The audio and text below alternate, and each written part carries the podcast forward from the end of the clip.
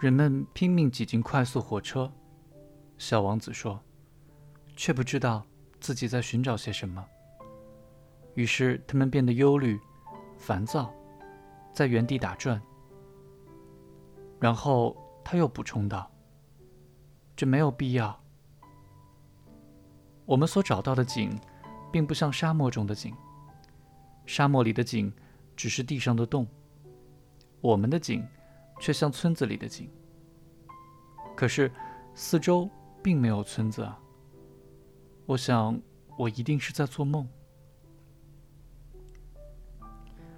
真是奇怪了。”我告诉小王子。打水用具全都在，露露、水桶、绳子。他笑着，拉起绳子，转动露露。当风再度吹动时，露露发出的声音像是久未使用的风向标。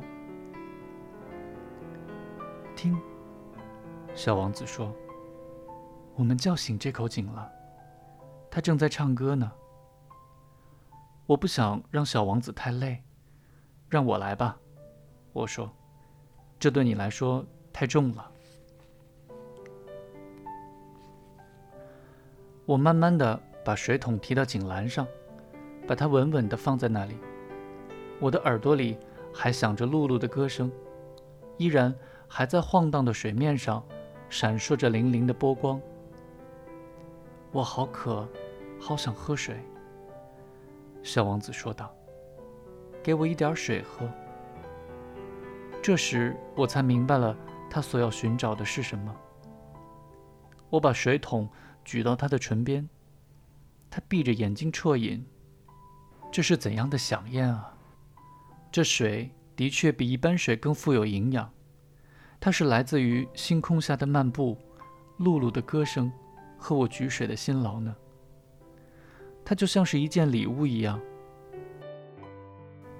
当我还是个小男孩的时候，圣诞树上的光、紫叶弥撒的音乐，以及温柔的笑脸，给我收到的礼物增添了许多光辉。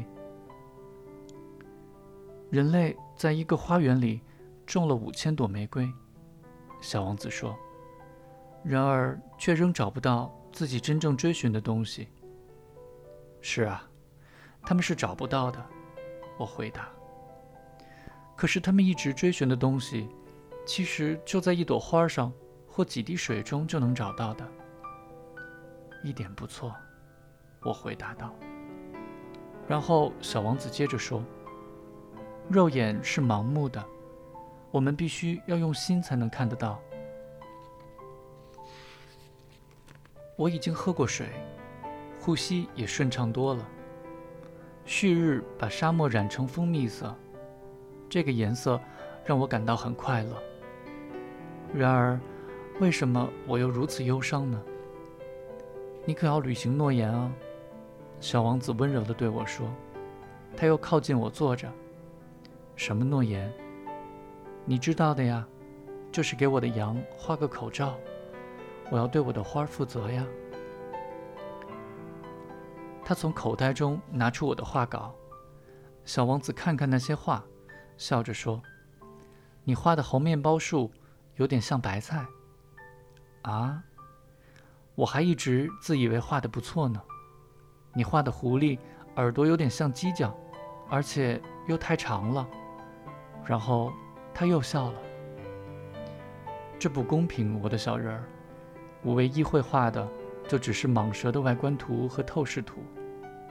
哦，没关系的，他说，小孩子会看得懂的。然后我用铅笔画了一个口罩，把它交给他的时候，我的心揪得紧紧的。你有什么计划瞒着我吗？我问道。他没有回答，只说：“你知道吗？明天。”就是我到地球的周年纪念日了。接着，沉默了一会儿，他又说道：“当时我就落在附近。”此时，他的面颊绯红。不知为什么，我有一种说不出来的惆怅悲哀。突然间，我想到一个问题。那么，八天前的那个早晨，我在那个人迹罕至的地方遇见你，并不是偶然。你是在走回你降落地点的半路上，是吗？小王子的脸又红了。我又犹豫着问：“也许是为了纪念降落周年。”小王子的脸再次红了。他没有回答我的问题，但是脸红就表示是了，不是吗？